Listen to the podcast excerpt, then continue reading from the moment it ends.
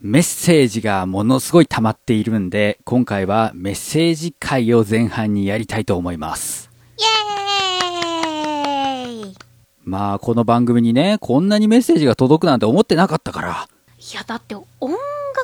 番組作曲番組ですよメはいッセージが毎週のように来るってすごいですよねすごいですよね。基本的に同じ名前が並びますけれども。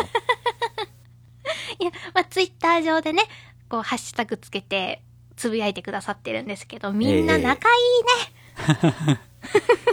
会話止まんない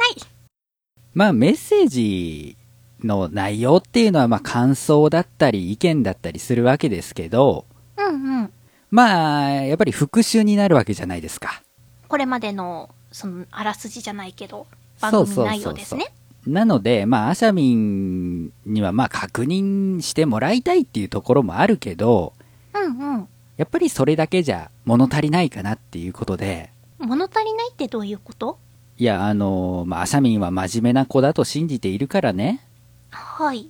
過去に配信した回は、ちゃんと確認して聞いてると思うんだ。復習はバッチリだと思うんだ。 おおう痛いとこついてくるね。で、来た感想に関しても、ハッシュタグのものだったら事前にね、読んできて、ああ、そうだったな、この回こうだったな、みたいなことを思い浮かべていると思うんだ。あやばいチクチクなんかいろいろとまあそういうわけなので、はい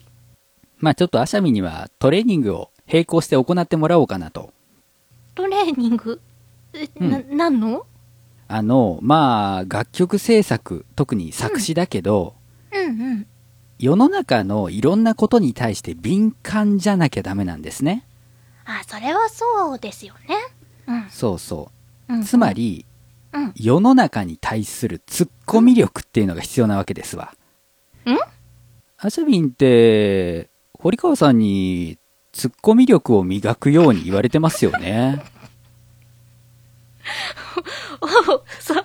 話ここで持ってくるで、ツッコミをいくつか覚えていると。えー、っとそうですねあの一応ツッコミの決め台詞的なのとかねね、教わってます 中野さんやレイちゃんに突っ込めるように教えてもらってますかねうん。だから、ちょっと、僕がなるべくボケるようにするので、ほう履修済みのツッコミフレーズ を、今回の配信内で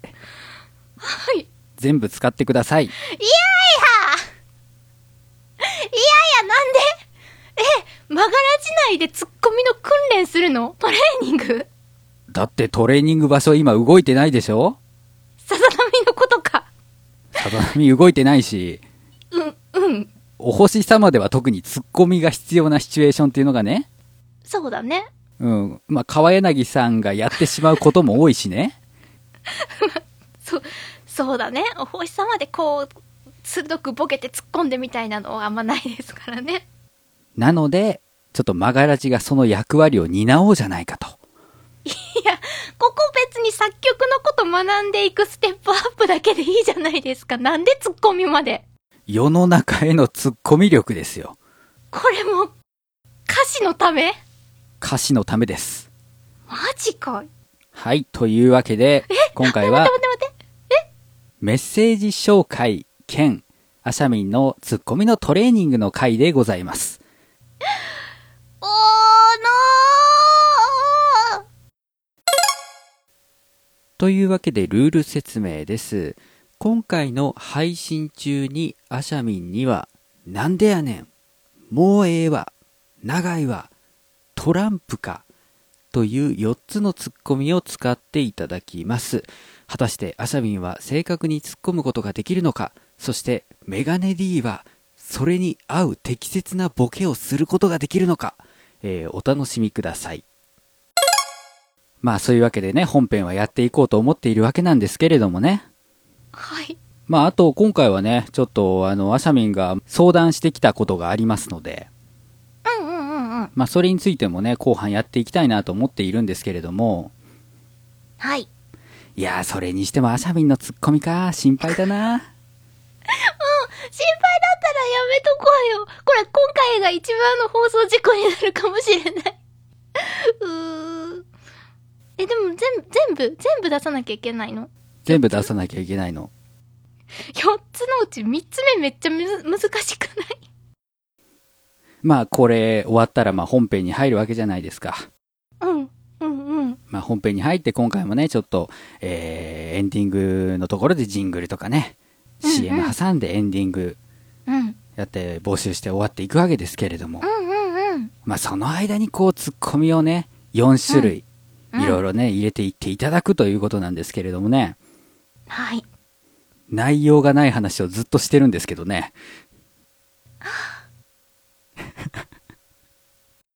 わかった。突っ込みます。あれでしょあれ言ったらいいんでしょあれ言ったらいいんですいくよ。長いわ。まあこっちが言いたいよねツッコミまでの間が長いよねはい果たしてこの回はどんなことになるのか本編行きましょさっきのはあえてやで、あえてやし。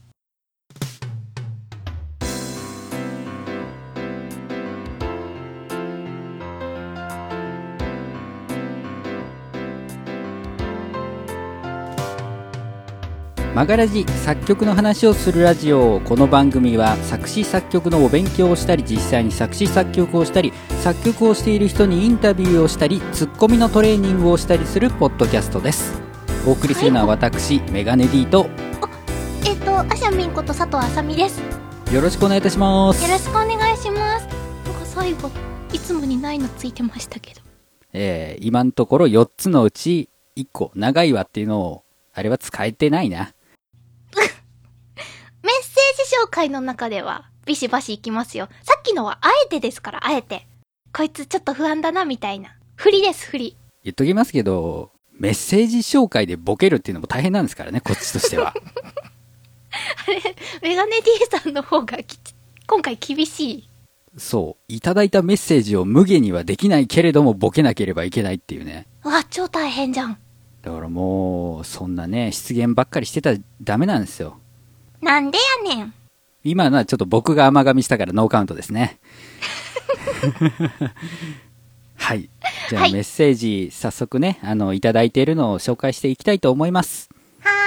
ーい。まずはツイッターにいただいているメッセージからいきたいと思うんですがあしゃみんお願いできるかな、はい。えー、ハッシュタグマガラジにいただいているお便りご紹介してまいります。はーいえー、まずは、コロさんからいただきました。ありがあとりうがごとうございざまいす。ますえーメガネ D さんの丁寧な獣フレンズ解説に、動物好きの僕はすごく心をわしづかみにされました。同じく、動物好きの娘、かっこ7歳と一緒に見てみようかなといただきました。ありがとうございますありがとうございます。いやー、獣フレンズ愛すごいですよね。うん、まだあの番組内ではこう濃縮した感じで話してますけどはいはいそれ終わった後にもまだ続けて話してます からねメガネ兄さんまあね まあねそう番組内ではネタバレになっちゃうからっていうのところまでこう裏では愛を込めて語ってくれてますそうですよこの3月中にねうんえー資料集のブルーレイディスク付きがね、ほう発売されます。資料集がブルーレイディスクん設定資料集にブルーレイディスクが付いてくるんです。普通逆じゃないですかブルーレイのアニメに設定資料集がおまけでついてくるんじゃん、まあ基本はそうだね。基本はそうなんだけど、ほら以前あのゴールデンボンバーがさ、はいあの CD におまけつけるんじゃなくて、ああったね、うんうんグッズのおまけで CD をつけたじゃなつい。けたああいう感じよ。はあ何もかもがこう斜めできますね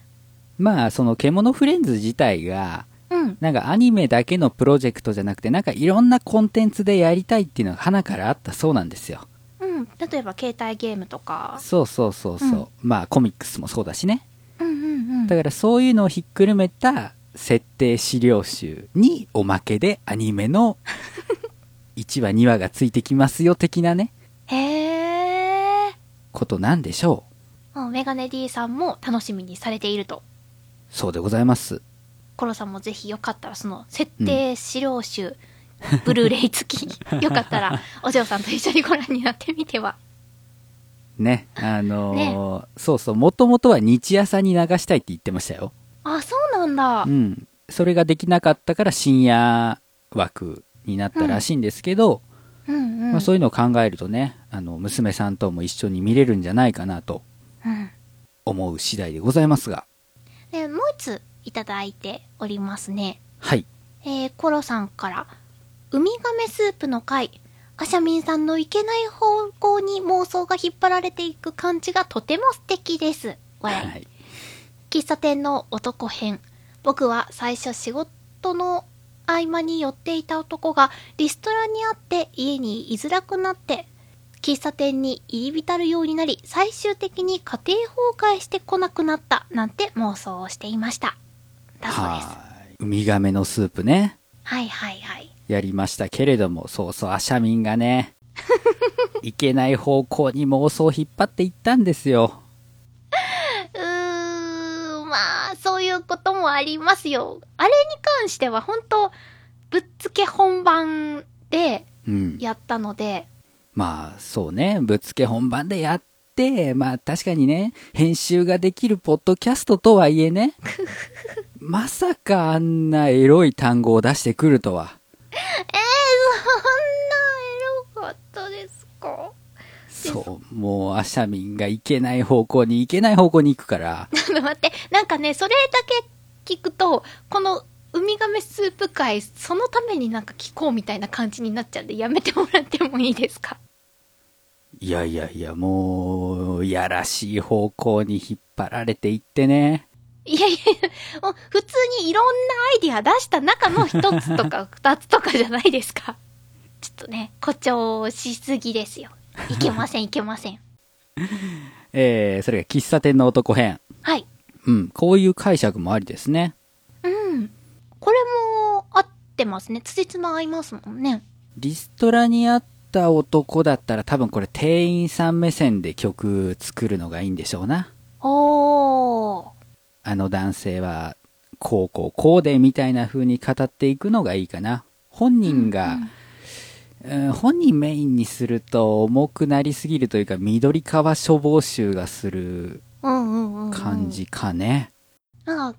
変わった視点から言うとそのサラリーマンの息子か娘が喫茶店の外側から覗いて、うん。でこうお父さんの様子を詩にするっていうのも面白そうですああ、けどなるねほどね。うん、ううんん、ありだと思います。はい、ありがとうございました。はいありがとうございました ではでは続いては、えー DY さんからいただいたメッセージご紹介しますはい。ありがとうございます。メトロノームの話で思い出したんですが、小室哲哉さん曰く、今の J-POP を聴いて育った若者たちの脳内では、無意識にメトロノームが鳴っているそうです。それだけコンピューターで作る音楽が主流になって、基礎的なリズム、きちんと整った狂いのない音を時代が求めた結果なんでしょうね。えーそれゆえ、アシャミンの発想って貴重だし、面白いと僕は思います。思ってます。あと、人の体内にも立派なメトロノームがあるよね。心臓っていう。アシャミンはその心臓の鼓動に従ってリズムを組み立てているところがあるのかも。それを形にする人は大変かもしれないけど、かっこ笑いっていただきましたあ。りがとうございます。そうなんです。な、なんです。大大変かもしれないけれどにかかってますこっちとらそれを譜面化しないとダメなわけですけども。へい。せやせん。あ、でもほら、メトロノームって脳内で無意識になるうんうんうん、なんとなくわかりますね。そうだね。うん。比較的、まあ、テンポ一緒の曲、まあ多いですし、うんうん。まあ何でもない、曲でも何でもない時でもたまにこう、リズムとかテンポとかを感じてしまう時だってありますもんね。うんでも意外と自分の中で思ってる曲のそのテンポと自分が歌ったりとか思ってるテンポって違いますよね。あーまあ確かに体感的には違うことも結構ある。私よくあるのは車に乗ってる時になんかでこう音楽聴きながら一旦そのボリュームを落としてはいはいはい。自分の中ではまだ鳴ってるんですよふんふんふんふんふんってでうんボリュームを上げ直した時にずれてるんで すよあれもうここまで行ってるとかあれまだここだったっていうのがそうね。うんうん。あってあー私の思う曲のテンポと本当の曲のテンポって違うんだなーって思いますねそうね。まあ無意識にメトロノームが鳴っているイコールリズム感がしっかりあるではないから ね。 そうですね。残念。そうそう。まあそうね。えー心臓というメトロノームですか。はい。確かにアシャミンの心臓も右に左に動いてるもんね。えっと、なんでやねん。動いてないわ。これぐらいわかりやすくボケればいいのか。うん。なんで右に左に動いてるんだろうってちょっ と思った。なんか私そんなん言ったっけ いい感じ。心臓の鼓動に従ってリズムを組み立てている。確かにミュージカルってそういう側面あるかもね。おー、こう、ドキドキするところではテンポの速い曲。そうそうそう。落ち着いてる時はゆっくりした曲。みたいなねうん。そうですね。う。うんん。なんかこう、すごい緊張する場面だとしても、うん。いや、私は堂々としていなければいけないんだっていう、なんか、将軍クラスの人だったら、ちょっとテンポゆっくりの壮大な音楽だったりするじゃない。あー、はい。一方、下っ端の兵士とかだったら、すごいテンポが速くなってドキドキしてるとかね。うんうん。そういうなんか感情とテンポっていうのも一個面白いかもね、切り口として。そうですね。うん。今度ちょっと深くやってみましょはう。い。感情とテンポ。はい。ありがとうございました。ありがとうございました。では、続いてのメッセージに参ります。はい。えー、再び、コロさんからいただきました。ありがとうございます。ありがとうございます。これ日付順に言ってるんだね。えーと、僕は完全に歌詞言葉の先行型スタイルなのに、歌詞と表紙の強さの関係なんて今まで考えたこともなかった。まだまだ自分の言葉を大事にできる余地があることに気づけて本当にありがたいです。いやー、すごく勉強になりました。いただあきました。りがとうございますありがとうございます。まあね、表紙の強さってなかなか意識して書いてる人いないよね。うんうんうんうん。そうそう、偶然強くなってしまうみたいなこともあるし。まあ、なんだろう。いろいろ音楽理論って言っても、昔からあるクラシカルはい。なものだったり、ジャズから生まれたコード理論であったり、うんうん。さらにそのジャズのコード理論を簡略化した我々がなんとなく分かっている、えーうん音楽理論、まあ、そういったものでやっぱり違っていて、ほうまあ、ある種こう鈍感になっているところでもあるんですけどうんうん。そうそうこういうところをねやるとねちょっとさらに、まあ、曲も広がっていくしうん自分の変な癖をね修正していくこともできるんじゃないかなと、あー、癖ね、癖ってありますよね。そう同じメロディーばっかり出てくるみたい な、似たような前も書いたなみたいなことが起こってしまうので、う。ん。それをねこう例えばちょっと今回は小説の頭からスタートしてみようとか、うんうん、ちょっと、前にはみ出そうとか後ろにしようとかねうん。一小節休もうとかそういうのを考えるとまあいろんなメロディーも出てくるんじゃないかなと思いますしこう考えると、なんか、今まで歌詞に合わせてメロディーをつけていくって、なんかそのふんわりとした意識しかなかったんですけど、ちゃんと小説書くみたいにプロットを考えて、うんうんうん、ねここはちょっとドンって出したい部分だとか逆にここはさらっと流したい部分だっていうのは前もって決めてから組み立てた方が印象的なものって作れるのかなって思いまましあた、確かにそうだねうんだからまあサビが何小節とか A メロ何小節っていうのと一緒にうんどれぐらいはみ出したらいいかなとかそういうところまで全部ひっくるめて曲全体の展開を考えるっていうのもちょっとこれからやっていくとねさらはにいブラッシュアップされていくんじゃないかなと思いますはいはいありがとうございますありがとうございますでは次はメックさんからいただいたお便りですはい最近更新直後に聞くポッドキャストのうちの一つ。毎回毎回更新楽しみです。うわありがとうございます。社交辞令でも私のゲスト会がアクセス多いと聞いて、ニヤニヤが止まりません。新曲作ったら送ります。ポークサイトのご機嫌斜めなナンバーお聞きくださいってやってみたいですね。ありがとうございます。ありがとうございます。ふふふ、新曲作ったらくれるって楽しみです。ご機嫌斜めなナンバーっていうとどんなんなんでしょうね。どんなんですのね。ダウナーな感じで汚い音色を使ってもう。死んでしまえみたいなやつかな。ええ 私どっちかっていうと可愛い女の子がちょっと拗ねた感じのご機嫌斜めなんだけど、みたいな。そナれンバー曲調はなんかご機嫌、ご機嫌なナンバーだと思うな。ええそうかなコミカルな感じも良くないいや、あの、コミカルだと曲がうん。ご機嫌なナンバーじゃん。ああ。歌詞はご機嫌斜めなんだけど、曲調がご機嫌なナンバーじゃん。あ、そっか。ナンバー自体がご機嫌斜めなんですか。そうそうそうそう。すっごいテクニカルな曲になりそうな気がするんですが。おー、聞いてみたいで すね。 ぎぜひね、送ってください。ご機嫌斜めのナンバー。お待ちしてます。はい。じゃあ次。はい。同じくメックさんからです。えー、こちらは番組の中の文に対してですね、アシャミンのテンポ感がすごい。途中でテンポ変えようとするなんて、絶望音感の私にはなかなか思いつかないし、演奏しても途中でなんかこれ違うってやめちゃいそうだ。といただきました。うん。絶望音感の意味が広がりすぎている。ただあの音の高低差がわからないっていうだけじゃな くてテンポまでなんですねそうね。まあ、それが持ち味ですよ、アシャミンの。うーんなんでしょうかうん。やっぱりこ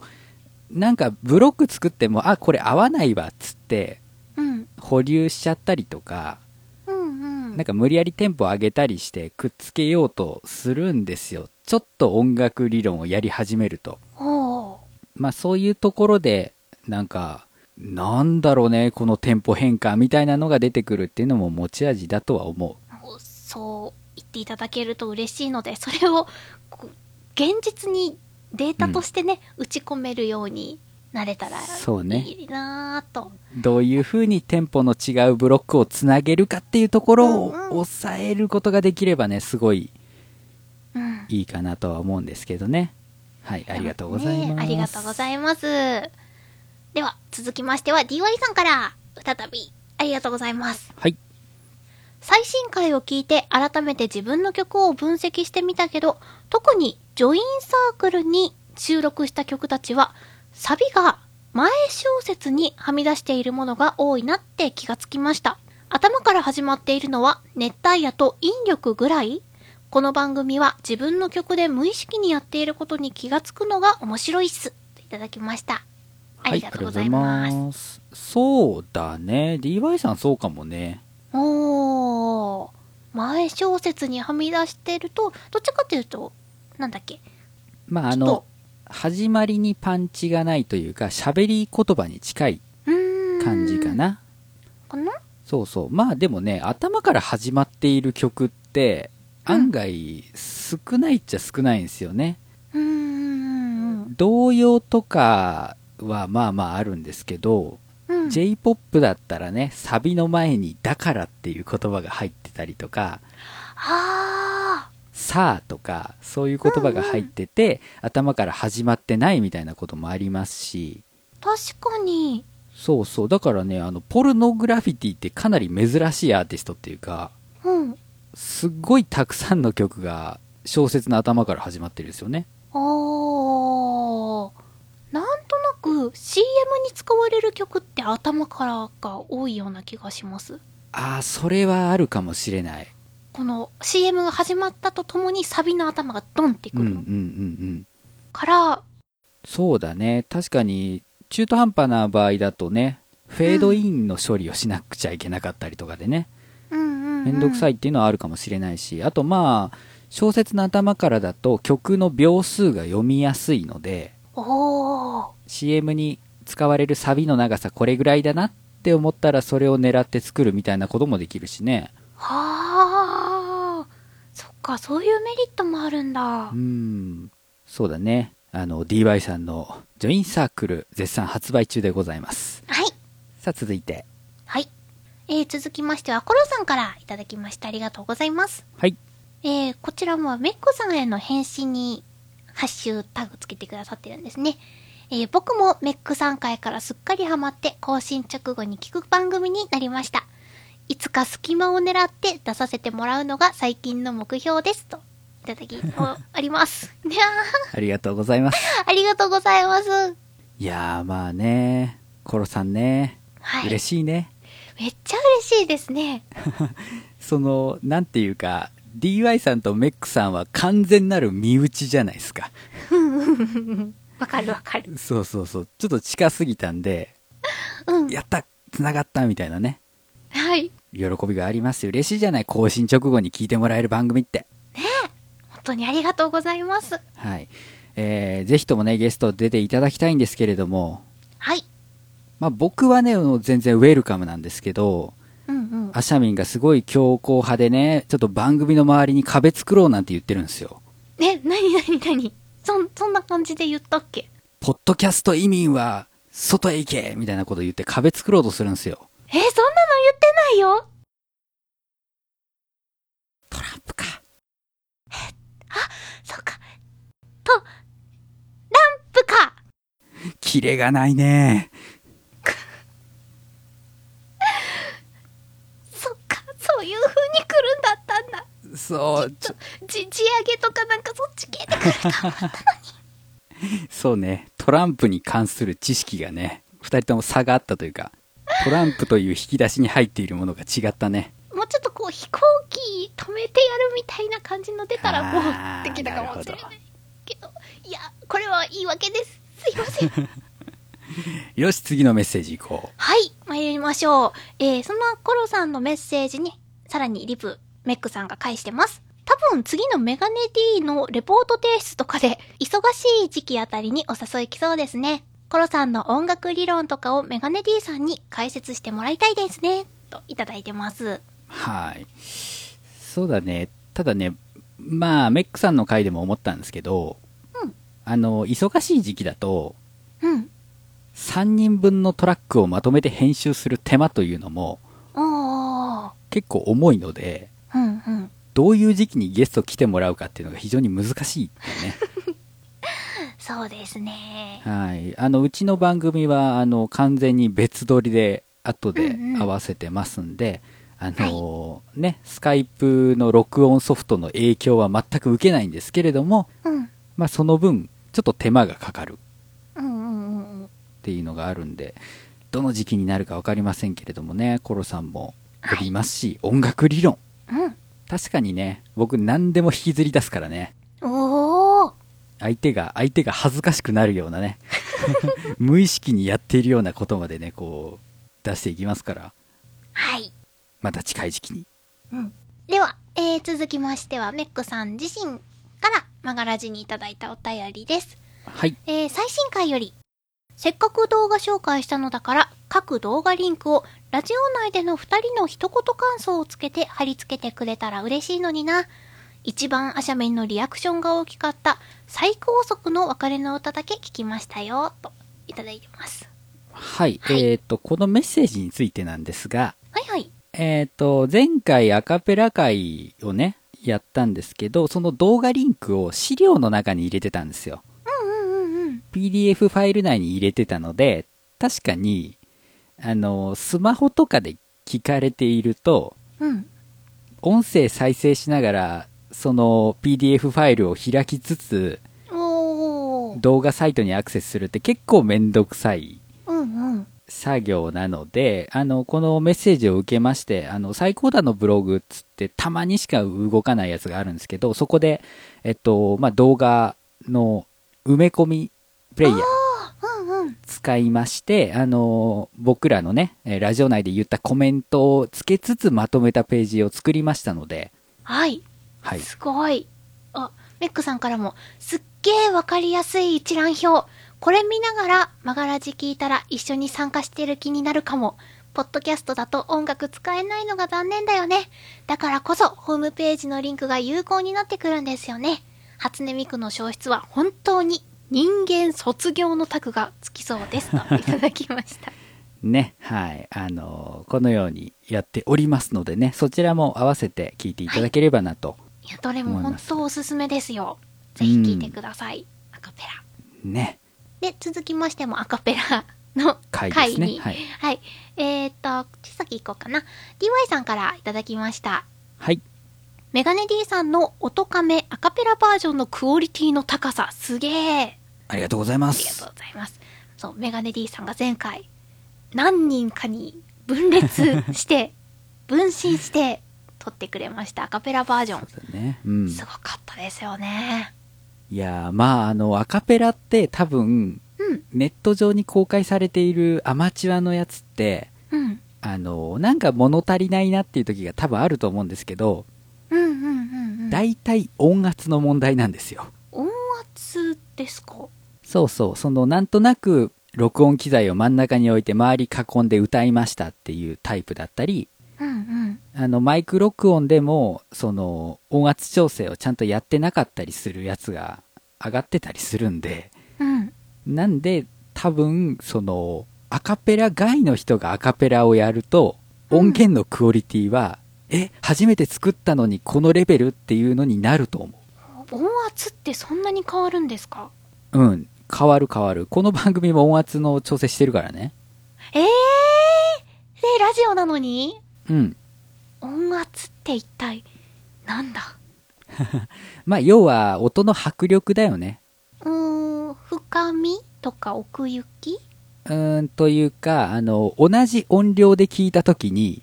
うん。すげえこの動画音小せえなっていう時ないおー、ある。猫、それは動画自体の音量がちっちゃいんじゃないの、じゃなくてその動画の音声ファイルの音圧が低いのえー、どういうこと全然わかんない。まあ波形データで言うと波形がびっちり詰まっているのかそれともすごいちっちゃいところで動いているだけなのかね、おーみたいなところ。うーん。また今度聞き たい。詳しく教えてください。はい。はいありがとうございましたありがとうございます。すごかったです。えーと、そんなアカペラをしてくれたメガネ D さん。分身の際に私がメガネ DA、メガネ DB、メガネ DC、メガネ D、なんだっけ、は D っていろいろ言ってって、えーと、メガネ DF まで作ったって言ったんですよそうだね。そねれにメックさんが、 メガネ D の分身笑い、メガネ DA からメガネ DF? 最後はディフェンスの人がいたぞとコメントいただいてます。DF ね。ありがとうございますありがとううんございます。サッカーとかラクロスと かねすごいですね。メガネ DF さん、ついに防御まで完璧にこなす。実はあれね A から F までって言ってるんで6人でできてるみたいなこと言ってますけどうん。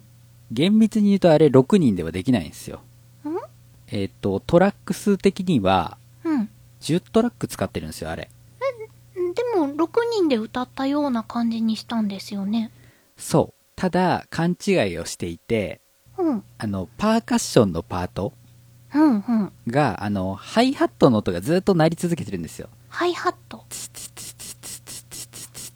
ああ、この音がずっと続いてるのではい。一人の人間では対応できないパーカスパートになってしまっているんですねおー。この「つ」の音とうん。みたいな唇を使う音が同時になっているのでほー。実はあれは2人いる最低でもパーカッションメンバーで2人。そうなんですねはいなので、えー正しくは ABCDEFG までですねおー7人までいる隠しキャラまでいるな んて、どこのゲームの世界ですかそういうところもありますけれどもねまああの6人でやるアレンジではあるうーん。まあどっちにしてもすごいものはすごい。ありがとうございますというわけで、以上、ツイッターからのメッセージでした。はいではあのメールの方もいただいておりますのでこちらで読ませていただきますはい。コロさんからいただきましたおありがとうございます。こちらでも。はい、えー、マガラジへのメッセージ。えー、メガネ D さんはじめまして。これ実はあの、僕のサイトの方に送っていただいてるんでね。あはい。えーメックさんの出演会から聞き始めた新米リスナーのコロと言います。最新回ではメッセージを取り上げていただきありがとうございました。嬉しかったです。僕も出たいという独りよがりなツイートに対していつでも DM を送ってきてくださいと言っていただいたのでお言葉に甘えて早速メールを送らさせていただきました。僕は完全に趣味で曲を作って歌ったりしている程度過去知り合いのポッドキャスト番組さんに曲をプレゼントとかはやってますがえーの経歴しか持ち合わせていませんがもし可能であればマガラジさんに出たいなと思っていますどうぞよろしくご検討くださいよろしくお願いいたします参考までにサウンドクラウドにアップしている曲のリンク先を記載しておきますとで URL もいただいておりますあーすごーい。はい、えー、呼ぶゲスト候補としてちゃんと入りました。すごい。何がすごいって、このマガラジがそういう風に、お便りをいただける番組になってることがすごい。いやー、いいですね。いい流れ来てますよ。これ、今年マガラジ来るんじゃん。来るんじゃん。そうそう、あのー油断してるとね、全然関係ないところでもね、マガラジの名前が出たりしてビビるんですよ。あの、主にメックさんの回なんです けど。えっと、あ、ありました。えっと、アニメカフェラテさんといはいう番組で、あの、メックさんが流しのおっさんで出てるっていうような触れ方をね、えーされてましたけれども。みんなすごいね。大好きだね。メックさん回。まあ、ぜひとも、あの、コロさんの回をね、楽しみにしております。はい。現在ちょっとあのゲストオファーをしようとしているのがですね、コロさん含め3名。おー。どのタイミングになるかわかりませんけれども、必ずお声かけさせていただきます。はい。ぜひともよろしくお願いします。はい、えー、メッセージは以上です。はい。